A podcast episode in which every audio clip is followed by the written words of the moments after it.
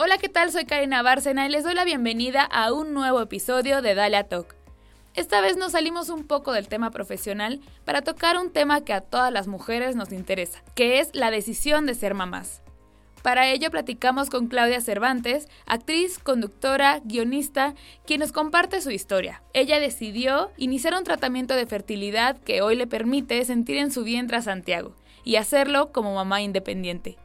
¿Cómo fue este tratamiento y qué la llevó a tomar esta decisión? Escúchalo en este podcast. Comenzamos. Dale a Talk es tu espacio, tu espacio de inspiración, de aprendizaje y descubrimiento. Queremos que te lleves una gran experiencia, aclares tus dudas, te diviertas y te prepares para lograr tus metas. Claudia, bienvenida a Dale a Talk. Nos da muchísimo gusto tenerte aquí el día de hoy. Gracias, Karina. Pues a mí también me da muchísimo gusto estar en este foro de Dale Empower, hablándoles desde el corazón a muchísimas mujeres que seguramente son admirables. Sí, y justo, bueno, para nosotros eres una mujer admirable por todo lo que has logrado, tanto en la parte personal como en la parte profesional.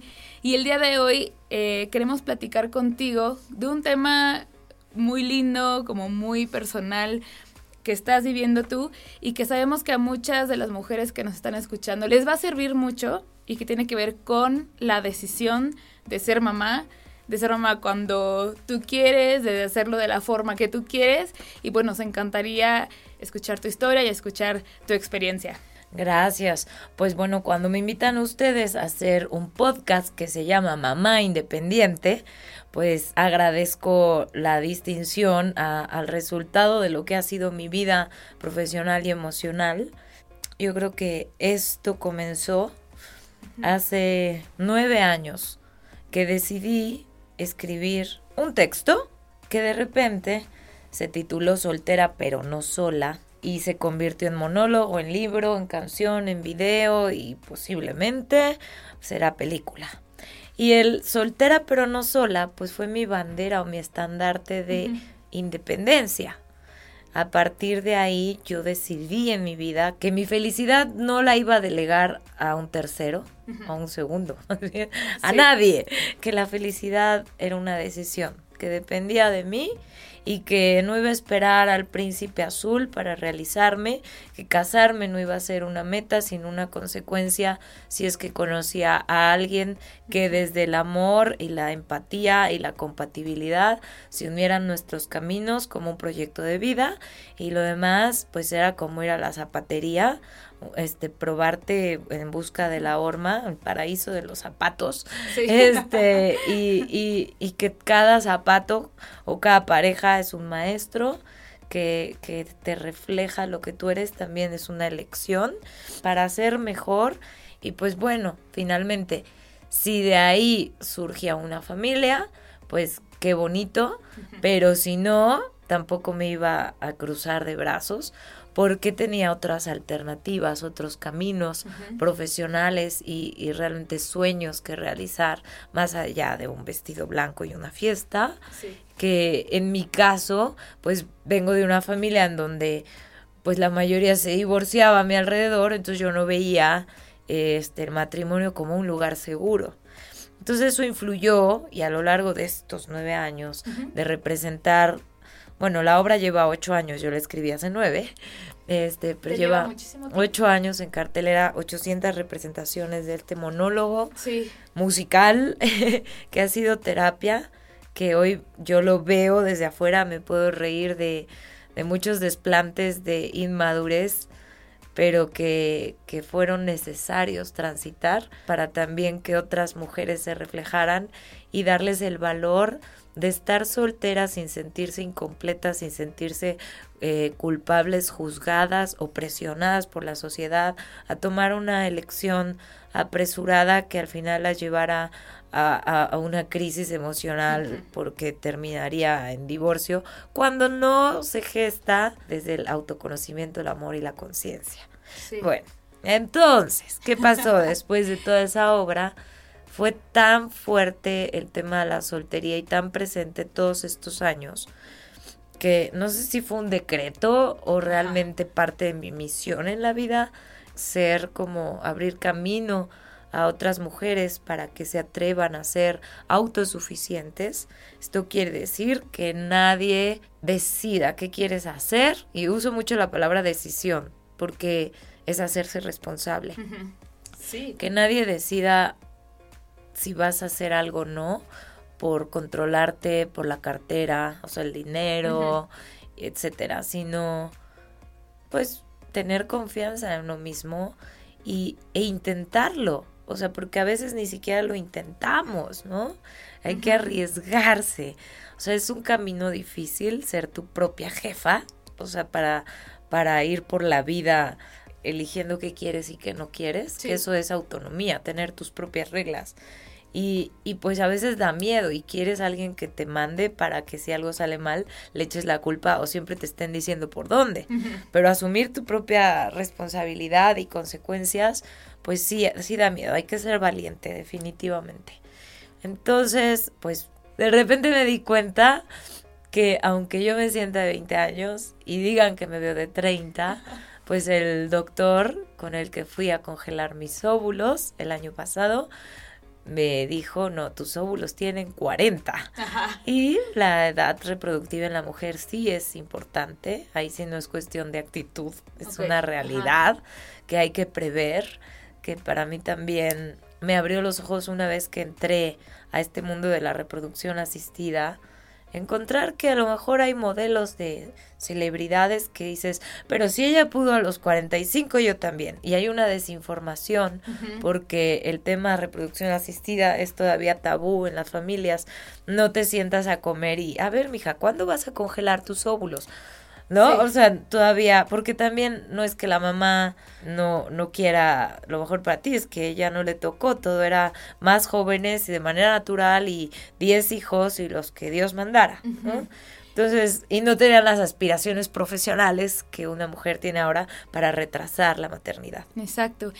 Nos platicabas de, eh, de la obra Soltera pero no sola, ocho años de puesta en escena y de pronto, eh, un poco como para explicarle a quienes nos están escuchando, decides, digamos, como que esta parte pasarla a tu vida real, lo que nos comentas de eh, tomar la decisión de congelar tus óvulos.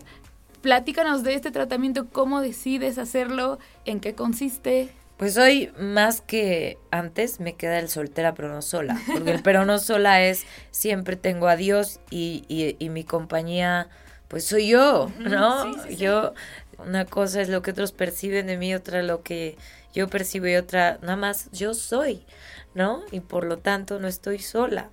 Entonces, a veces, bueno, también nos educaron para solamente que te cases o, o sea, que tengas una pareja, pues entonces formas tu familia y eres mamá. Pero ¿qué pasa hoy cuando la ciencia y la tecnología ha avanzado tanto y también pues la, la ley y la sociedad, que ya hay más libertad? Entonces tienes la opción de decir, bueno, pues si quiero ser mamá, aunque no tenga pareja, aunque no me haya casado, puedo serlo. Hay muchos pasos antes de tomar la decisión. Una, ¿quiero o no? Para que no sea por accidente, ¿no? Porque a lo mejor en una, en esa zapatería que comentaba eh, de andar probándote una horma y otra a ver cuál te queda, pues de repente por un descuido te preñan y entonces quizá no era lo que querías. Entonces ya el tema del aborto es otro, ¿no? Pero también es una opción real que ha evolucionado. No se trata aquí de condenar ni juzgar a nadie, sino evaluar cada caso desde, desde lo socioeconómico, desde los valores, desde lo médico, etcétera. Pero bueno, en mi caso, eh, pues sí, me di cuenta después de algunas terapias que sí quería ser mamá, aunque me daba terror porque yo creo que muchas personas que nos escuchan también tienen miedo a ser mamás, incluso teniendo la pareja y la cuestión financiera resuelta. ¿no? Sí, sí, sí. O hay mujeres que desean muchísimo, pero están esperando a que llegue ese hombre, están esperando a, a, realizar sus sueños, están esperando a ya no tener deudas, están esperando, esperando hasta que se les va la oportunidad eh, porque no contabilizaron su reserva ovárica. ¿Qué es la reserva ovárica? Sí.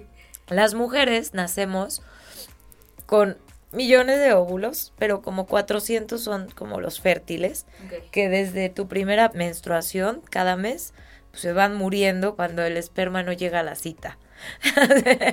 Digo que por eso las mujeres nos deprimimos, porque se muere el óvulo, porque el esperma no llegó a la cita.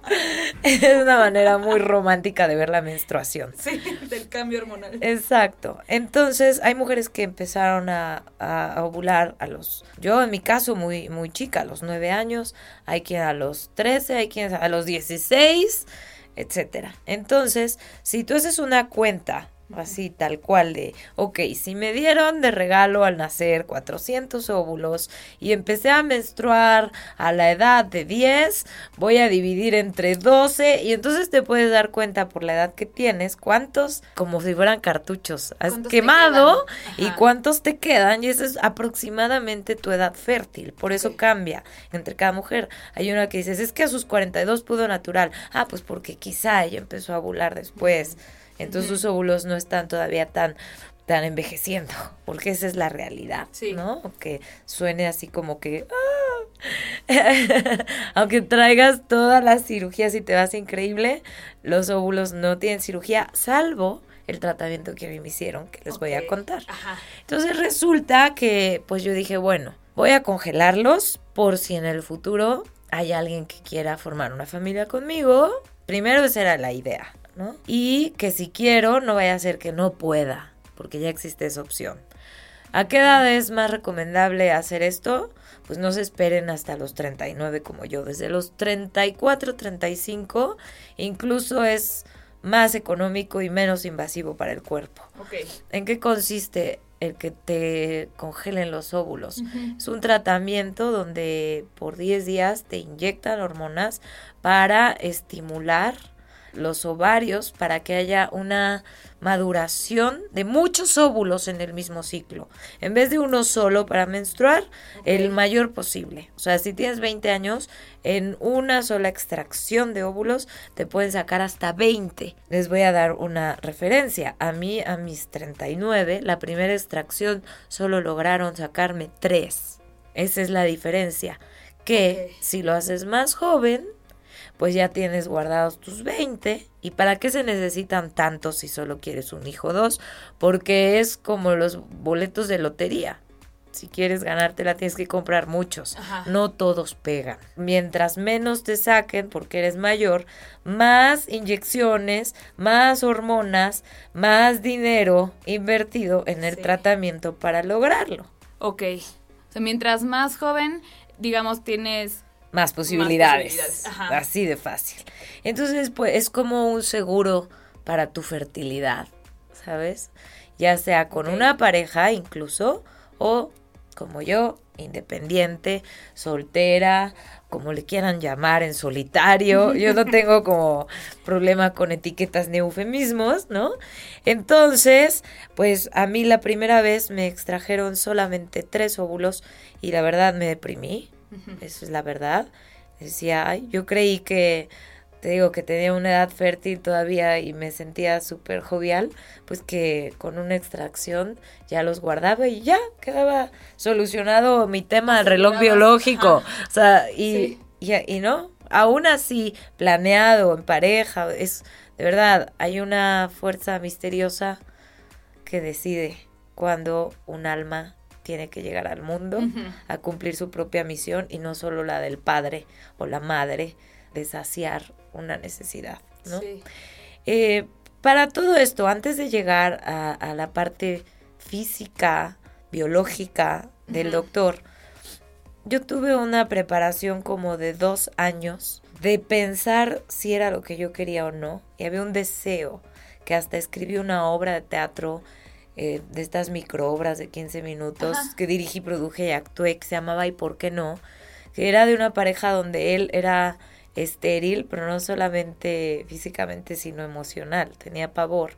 Y ella le planteaba ser padres, no solo tener un perro, este, con un donante. Y él se negaba y ella decidía dejar la relación para seguir su sueño. Entonces, cuando veo que dos años después yo sin esa, esa pareja estéril tomé la decisión de embarazarme con un donante anónimo, entendí que mi trabajo empezó psicológicamente, emocionalmente, artísticamente, espiritualmente desde antes. Desde dos años. Así es. Entonces, desde el momento que te cuestionas si quieres ser o no mamá, hay que informarse. Y esa es la mejor manera de traer hijos al mundo de manera consciente. O sea, de manera natural, reproducción asistida, como sea, pero que estés preparada y estés lista. Tu recomendación sería que cualquier mujer que quiera ser mamá, o sea, creo que por una parte es primero estar segura de si tú quieres ser o no quieres ser mamá y después decir, bueno, quiero una familia con un esposo o a lo mejor me aviento yo yo solita. Así es, mira, traje tres libros. Ajá. ¿Por qué elegí Mother Love, que es de Elizabeth Badinter, una inglesa, que te habla de los mitos y realidades sobre la maternidad, eh, de este instinto maternal que le llaman como si vinieran todas, y la verdad es que no vienen todas. Históricamente hace un recorrido desde Roma, si fuera natural, y no una contingencia o algo que se programa, pues no hubieran aventado desde el balcón a los que venían defectuosos, por decir así una mamá no lo haría, ¿no? Pero ¿por qué entonces hay abandono? ¿Por qué hay muchas cosas? Entonces, no sentirse obligada a tener hijos por ser mujer y porque la sociedad lo manda. Entonces, este libro te cuenta históricamente eso y es una manera de documentarse para saber cómo piensas tú, no cómo te han educado solamente. Luego recomiendo irse al extremo y leer No Kids de Corinne Mayer, que, que es 40 razones para no tener un hijo. O sea, porque aquí entonces te, te confronta a, ah, si dices más de 20, yo creo, ah, claro, pues no hay que tener. Entonces, ni para qué empieces un proceso, ¿no? Porque, pues entonces quiere decir que no está en ti, entonces toma precaución, este, en métodos anticonceptivos para que tu hijo no se vuelva alguien que cuarte tu vida y tú la de él por transferirle una frustración, ¿no? Sí, sí, sí. Y bueno, y ya que decidiste, pues existe este famosísimo bestseller de qué esperar cuando se está esperando, ¿no? De Arlene Eisenberg y bueno, y sus coautoras. Y bueno, y yo también estoy escribiendo un libro más actualizado sobre esta manera de de tener hijos tú sola. Sí. Sin, sin una figura decidiendo que lleva tus apellidos y que es 100% tuyo y que no tienes que lidiar con la custodia ni después divorciarte si solo te casaste para que te hicieran un hijo y lo dejaran protegido económicamente. O sea, sino hacerte cargo 100% y que eso no quita abrir tu corazón a que llegue una pareja que por amor quiera adoptar a tu criatura pero desde otro lugar, sin obligación, sino porque realmente se suma a tu proyecto de vida. Y que si no funciona, sigue siendo tu hijo. Sí. Oye, Claudia, ¿a qué te has enfrentado, o sea, en general, con la sociedad ante esa decisión que tú, que tú tomaste? Que, bueno, es primero el paso de congelar tus óvulos, después el paso de decidir, ahora sí ya quiero ser mamá y con este a través de un donante muchas personas podemos ya ser muy abiertas a este tipo de decisiones, pero también hay personas que aún no. ¿Tú a qué te has enfrentado y cómo podrías hacerle alguna recomendación para una mujer que esté en, la misma situación o quiera decidirse a hacerlo? Afortunadamente yo había roto muchos esquemas en mi propia familia desde que decidí vivir sola a los 17 años. Y viajado y, y vivido en unión libre y hecho y deshecho. Entonces no les cayó como sorpresa, porque siempre nuestro primer semáforo este preventivo y de freno, ¿cierto? Es la familia. Es a quien le tienes lealtades y no quieres defraudar. Pero si te atreves desde muy chica a, a, tomar tu propio camino y liberarte de lo impuesto y adquirir con conocimiento prepararte con tus propias creencias, entonces eres libre y mientras más libre más feliz y los demás si te ven feliz pues se callan la boca y si hablan pues te vale. Entonces en mi caso eh, pues sí, cuando, cuando yo solo iba a congelar los óvulos, este, los cuestionamientos fueron más fuertes que cuando ya decidí ser mamá.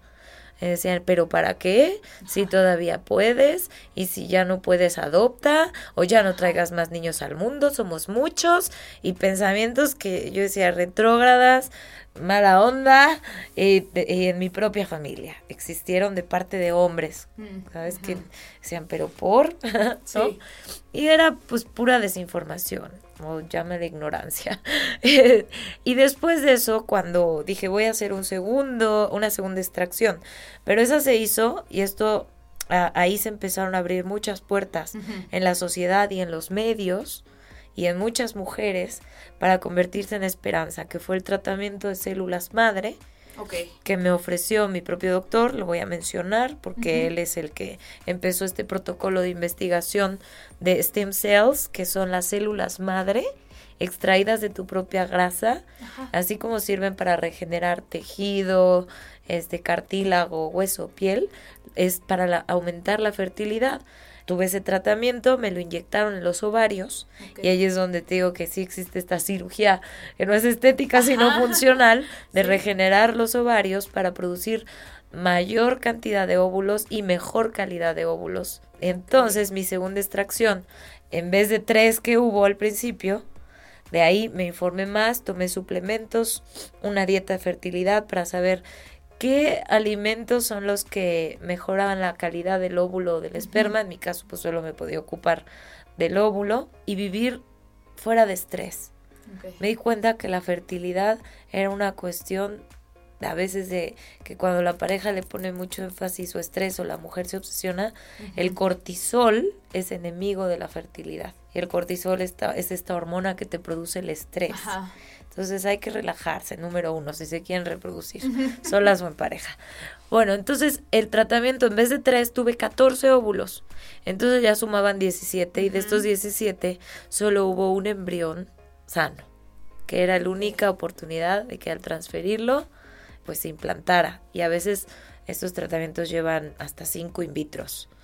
Y en mi caso, pues creo que ya el trabajo que venía haciendo espiritual, desde meditaciones, ceremonias, retiros y terapias, yo había conectado con el alma de este bebé o ser que quería venir al mundo a través de mí.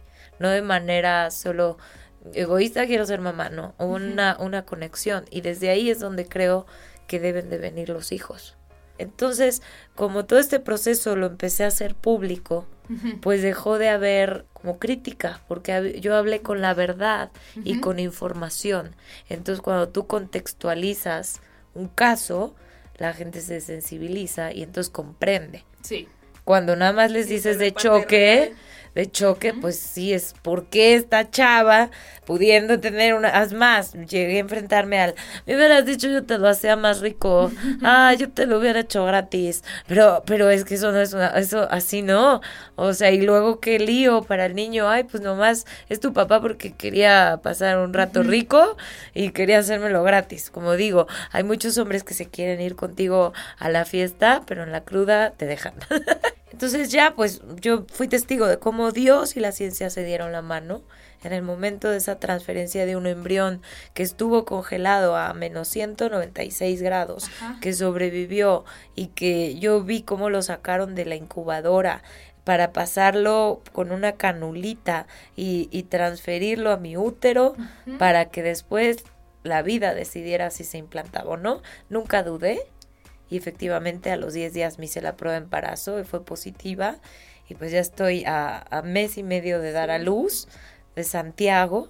Promesa que le hice al apóstol Santiago en Santiago de Compostela en la catedral en un viaje que hice con mi papá que si tenía un hijo le pondría su nombre. Así que ahí está. el milagro está hecho. A mes y medio de, de nacer muy afortunada. Entonces pues a eso me he enfrentado te digo a, estos cuestionamientos que como yo estaba segura entonces la gente se intimida. ¿Por qué? Porque te ven segura. Pero si no estás segura, así haya sido producto de una noche de copas, de una violación, siempre van a hablar, siempre van a criticar, etcétera, ¿no? Entonces, pues acá, como yo le dije a mi madre, fue sin pecado concebido. sí, y todo se reduce, creo, a un punto importante que es tomar la decisión, o sea, hacernos responsables de las decisiones que, tomamos. Antes de que yo dijera, ok, háganme la transferencia, ya estoy lista, porque pues primero lo dejaron congelado, era para asegurar a mi bebé, así tal cual, ¿eh? médicamente, por si en el futuro yo quería usar esos óvulos y no funcionaban, ya no me podían sacar más. O sea que todavía a mi edad no era como una garantía apagar el reloj biológico congelando el tiempo y los óvulos, sino se aceleró más. Y entonces dije, bueno, ¿qué tanto puede cambiar mi vida en dos años? Profesionalmente, pues me he dedicado a realizarme desde que decidí independizarme a los 17 años de, de, mis papás y vivir fuera y estudiar lo que he querido, viajar a donde he querido, etcétera, ¿no? Entonces ya llegó un momento en que dije, ¿qué más cosas puedo hacer? Que nada, ya estoy lista, pero voy a trabajar en mi miedo. Y en un retiro recuerdo que estaba yo en Teotihuacán y pensaba, bueno, el ejercicio se trataba de ver qué odiabas que se te repetía en la vida y algo que era para mí muy fuerte era la cobardía de, los hombres mm. que corrían cuando uno necesitaba, etcétera. Y el siguiente ejercicio era qué de lo que tú odias en los otros hay en ti. Entonces dije, ay, pues yo ya tengo congelado un bebé que cuánto tiempo más lo voy a dejar congelado o cuando lo quiera descongelar, en qué útero vamos a, ponerlo, porque tal vez el mío ya no, ya no sea apto. Entonces dije, bueno, voy a transformar esa cobardía de los demás que hay en mí por valentía. Y entonces, en ese, como yo manifesté que era lo que yo quería trabajar en ese retiro, todo el apoyo de los que iban a trabajar en sus propios de asuntos personales, me dijeron, con tanto amor que tienes que dar, sería un desperdicio que no se lo dieras a ese bebé, estás lista.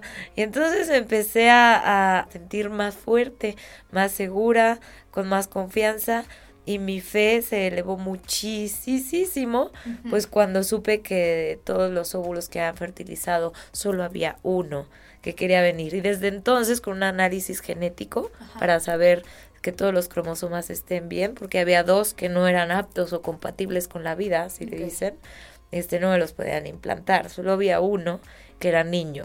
Entonces, desde mm. entonces puedes saber el sexo de bebé y si tienes más óvulos, pues elegir si quieres al niño o a la niña. También me causaba dilema o, confusión, eh, conflicto interno el decir, bueno, y si hay 10 embriones, ¿cómo voy a tener a los hijos congelados?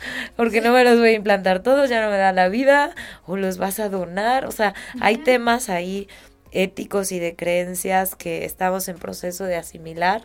Yo digo que las cosas no son ni buenas ni malas, sino depende qué efecto tengan en ti. Sí.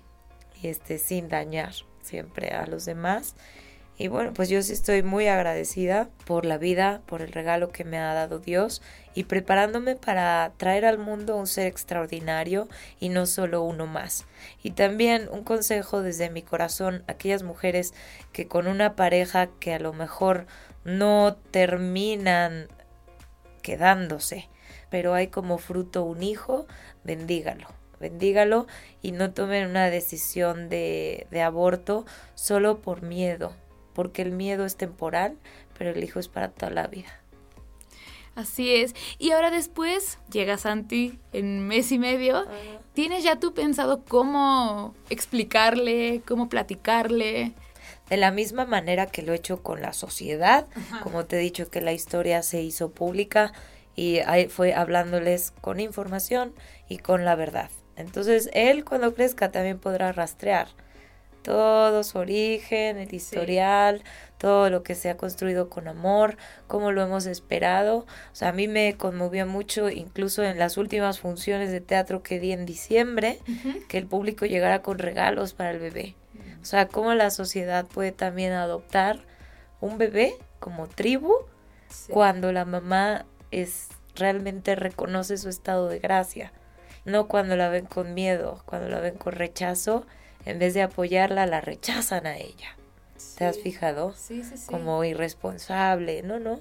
Entonces hay que ponerse al servicio del universo eh, como este canal de luz que somos para gestar vida, que es de verdad, wow. O sea, wow. Creo que sí, siempre dicen que hasta que no lo vives lo alcanzas a dimensionar.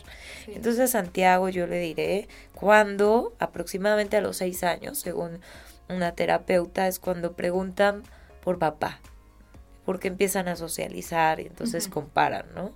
Entonces nada de historias fantásticas, sino decirle tu papá biológico es una persona muy altruista que donó su semilla para que tú existieras y yo te pudiera tener en mis manos. Eh, ¿Por qué? Porque ahí no hay una historia de abandono, sino hubo un consentimiento de que también en un acto de amor a ciegas, tanto la mujer que recibe la semilla, el donante tampoco sabe para quién va a ser.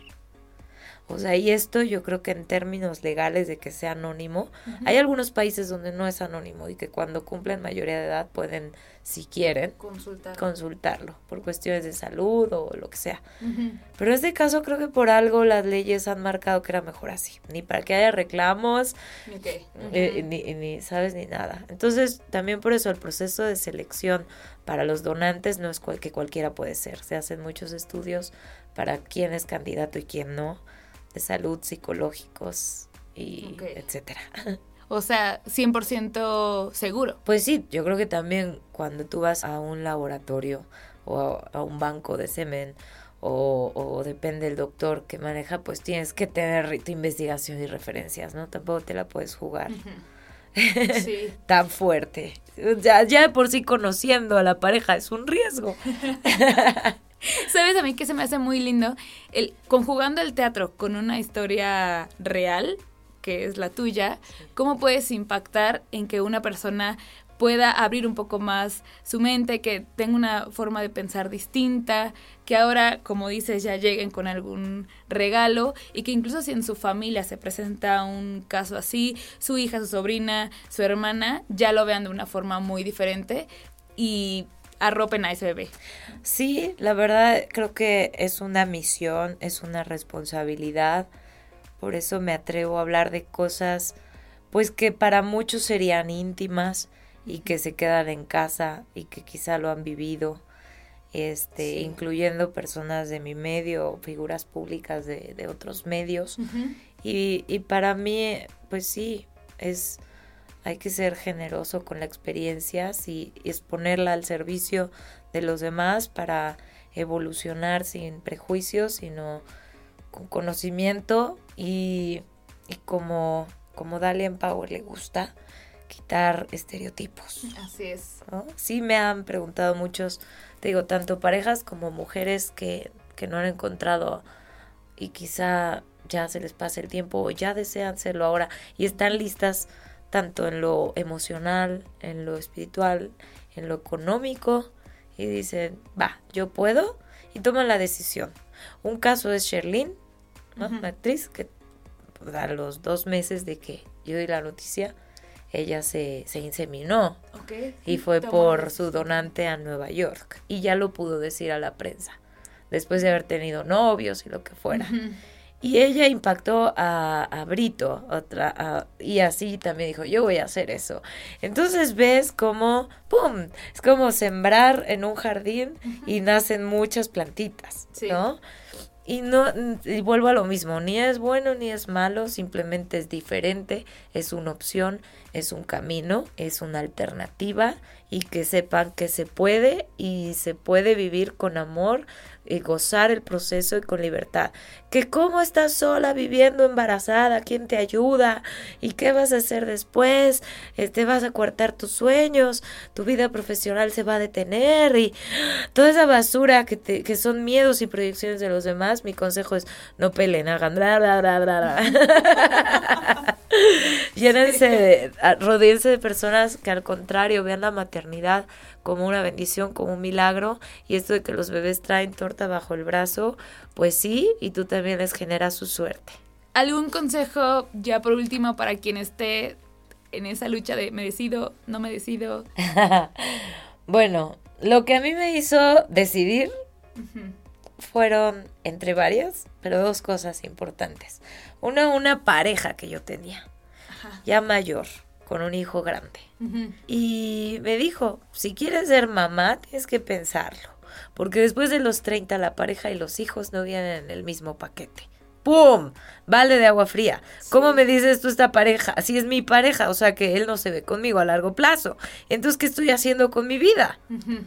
Entonces, cuando otro amigo divorciado con hijos pequeños me invita a una cena a su casa y su hija se me cuelga de la pierna y me dice, no te vayas, me ve con ojos de amor y me escribe te amo y nos dibuja con palitos a las dos, dije, si esto se siente sin ser mía, ya me imagino lo que es un hijo propio. Y de ahí fui al laboratorio. y cuando ya le dije a esa expareja que me iba a embarazar, ¡pum! desapareció. Así que también es un gran filtro para no andar perdiendo el tiempo en relaciones que son pasajeras cuando uno quiere una estabilidad permanente. Muy bien. Claudia, muchísimas gracias por platicarnos esta historia. En cada episodio de Daila Talk tenemos unas preguntas que les hacemos a todos nuestros invitados para conocerlos un poquito más y a lo mejor salirnos un poquito, un poquito del tema, pero aprender más de toda tu experiencia. La primera pregunta es, ya nos recomendaste unos libros, pero nos gustaría saber si tienes algún libro que sea tu favorito, alguno que tú nos recomiendes. Ay, bueno, pues estudié literatura latinoamericana, así que hay muchísimos libros, pero, pero para la vida, ¿no? Creo que uno que me marcó y mira que ahora sigue de moda y yo lo leí hace 20 años, es el de los cuatro acuerdos de Miguel Ruiz. ¿Por qué? Pues porque no son mandamientos, pero sí son conceptos básicos con los que puedes evitarte mucho sufrimiento ¿no? El no tomarse las cosas personales, el no hacer suposiciones, el ser impecable en la palabra y siempre dar lo mejor de ti y que si no resulta, pues soltarlo. Este, ese libro es, es muy bueno, o sea, si todos lo aplicáramos después de leerlo, nos evitaríamos muchos conflictos, desilusiones y necesidad de reconciliaciones. Otro libro que me ha marcado porque es uno de mis autores favoritos es Oscar Wilde y el retrato de Dorian Gray pues me parece un libro de se habla de algo tan vigente como es la vanidad y como es el envejecer dignamente y no hacer pactos con el diablo. Nada más su estilo es maravilloso. Y tiene otro que se llama De Profundis, que muy poca gente conoce, que son estas cartas de amor que escribía desde la cárcel. Ahora es así como como, como en curva. Lean el de soltera pero no sola. La principal recomendación. Que te, que te ayuda a, terminar alguna relación desgastante para recuperar tu amor propio en soltería. Y si no, vas a, retomar la, la, obra después. Fíjate que la última temporada se llamaba Soltera pero no sola Reloaded. Era recargada porque ya estaba embarazada y le agregué por ahí una escena. No, ya estoy escribiendo el libro sobre este proceso de lo que he vivido primero iba a ser solo hasta la congelación de óvulos, o sea, a quién recomendarle y qué, cómo hacerlo. Y cuando ya decidí embarazarme en la editorial me dijeron, no, pues ya termina el proceso hasta después de tu cuarentena. Y un guion para una película, este, porque hay cositas que en el podcast no alcanzamos a, detallar de lo que fue la vivencia, pero sí algo que, que aplique como a la mayoría, porque cada caso es singular. Sí. Y a ver, el Quijote, Cien años de soledad, son libros muy grandes que todos conocemos y muy pocos han terminado completos de leer. Ya después de eso pueden leer lo que quieran. sí, Cien años de soledad sí es de mis, de mis favoritos también. Oye, y mm, otra de las preguntas es, ¿cuál es el mejor consejo que te han dado en la vida? Bueno, los consejos son personalizados, ¿estás de acuerdo? Entonces, no es un consejo que yo les vaya a dar, sino a mí, el que a mí me dieron. El que a ti te dieron. Igual, a los 20 años, Alfonso Arau, el cineasta, pues desde entonces es, es uno de mis mentores. Es bien importante tener un mentor en la vida, alguien con experiencia a quien le creas y que te diga consejos de manera cruda, pero que transformen el rumbo de tu vida para bien. Me hizo llorar, pero me dijo, estudia algo más, no te quedes solo de actriz, tienes más materia gris. y yo, ¿por? Pues porque si llegas a los 30 y no te sacaste la lotería, llámese un personaje que te que, que explote tu carrera, que la detone, y no te casas, vas a estar frustrada y tu vida va a depender de todos menos de ti, o sea, del director, del casting, del productor. Entonces, si tú estudias producción, vas a poder crear tu propio trabajo y darle trabajo a los demás. Y yo, ay, mi talento no es suficiente. El director de un paseo por las nubes y como agua para chocolate me dice esto. Pero bueno, a partir de ahí también decía yo, ¿y con qué recursos voy a pagar los estudios si yo ya me salí de mi casa y perdí como esa oportunidad? Y nada, hice muchos trabajos para ahorrar y que en el camino también me llevaron a personas que impulsaron mi sueño de estudiar. Este, fui desde sobrecargo, vendí pies, vendí ropa, este, daba degustaciones los fines de semana europea, este, o sea, mientras yo escribía en casa porque soñaba con contar historias. O sea, sí la pasé rudo, pero, pero fascinante. Y pues me fui a Los Ángeles finalmente a estudiar eh, un Professional Programming Producing en UCLA. Y este y bueno, pues este año me titulé en letras apenas, pero es que trabajar y estudiar sí, requiere, fue presencial 100%, no había esto, esta carrera no estaba online. Y este, y pues gracias a eso he podido producir mis obras, mis canciones, escribir mis textos, fundar dos empresas, ¿no? Tengo esta, esto pues sí lo quiero compartir. Sí, sí, sí, Este, antes de, de embarazarme y sin saber cómo iba a darse, pues yo preparé el terreno de quién me iba a ayudar a cuidar a mi bebé siendo una mujer independiente y si mi mamá vive en, Morelia, ¿no? Entonces, ¿cómo iba a ser yo? Y hice una empresa que se llama Nanap, con doble N en medio y doble P al final, que es la contracción de Nanny App. Es una aplicación de niñeras eh, que tú puedes contratar con tres horas de anticipación. Eh, por horas, este, para eventos, para viajes por turnos, de noche, de día, y están 100% verificadas. O sea, yo las voy a, a, contratar para que me ayuden con Santiago.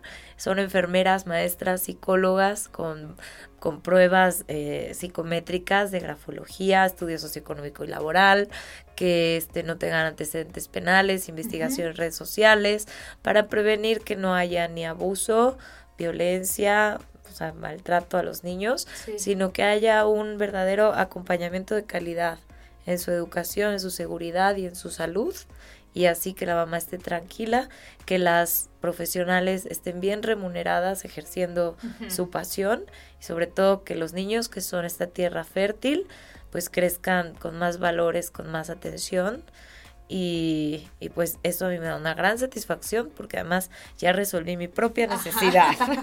y ahorita ya la podemos encontrar. Sí, sí, la pueden descargar, este, o bien si no existe como el modelo de sus necesidades, contactarnos directo para armarles un paquete a la medida. Y pues también se pueden ir a algún viaje, algún fin de semana, las vacaciones. Y ya llevamos año y medio desde que se lanzó. Hemos cuidado a más de 150 familias y cero incidencias. Incluye un seguro contra accidentes para la nani, para los niños. O sea, está pensada en todos los detalles. Este, y es una manera de pues de que sea un círculo virtuoso. Porque si la delincuencia se organiza, ¿por qué no la decencia? El eslogan. Muy bien. Oye, Claudia, ya por último, ¿cuál ha sido el mayor aprendizaje de tu vida? Uf, cada día la gratitud. El ser agradecida me ha abierto puertas y las ha mantenido abiertas.